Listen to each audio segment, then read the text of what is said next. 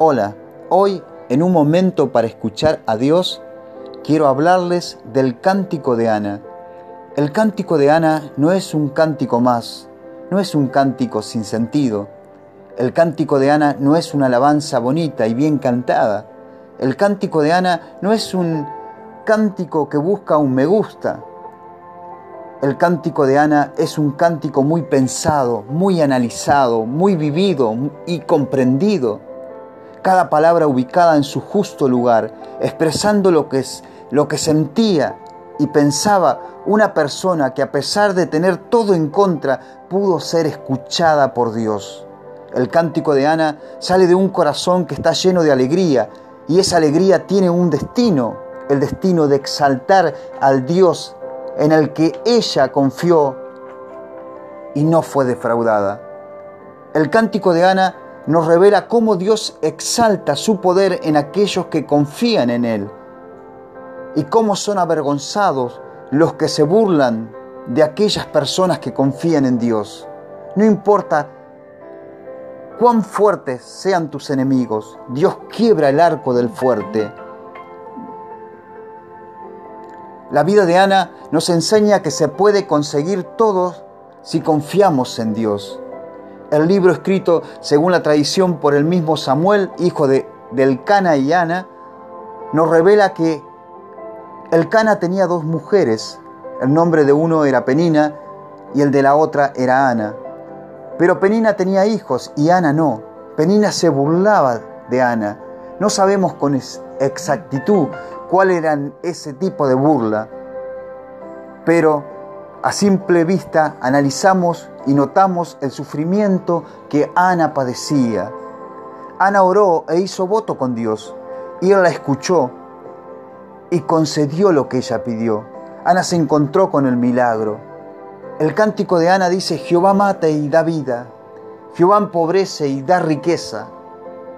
Él levanta del polvo al pobre y del muladar exalta al menesteroso, para hacerlo sentar con príncipes y heredar un sitio de honor. Mi amigo, mi amiga, no conozco tu situación, pero quiero que sepas que Dios lo sabe todo. Él puede todo.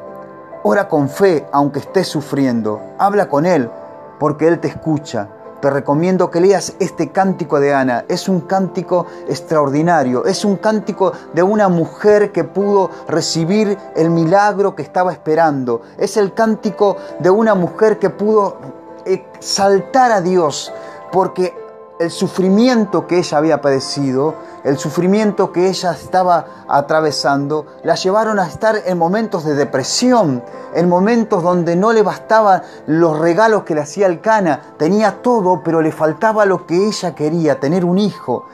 Y Dios concedió la petición de su corazón. Ella hizo un voto, un pacto con Dios. Ese pacto fue el pacto que ella puso en su corazón, darle a Dios lo que Dios le dé. Y Dios pudo conceder lo que ella tenía pedido en el corazón y su corazón se alegró porque recibió de Dios y a pesar de los enemigos que se burlaban de ella, a pesar de que los enemigos se burlen de ti, a izquierda, a derecha, aunque las aflicciones y la vida te sorprenda cada día tratando de pisotearte, si tú pones tu confianza en Dios, la Biblia dice en este cántico maravilloso de que Dios levanta del polvo al pobre y del muladar exalta al menesteroso y lo hace sentar con príncipe, heredando un sitio de honor.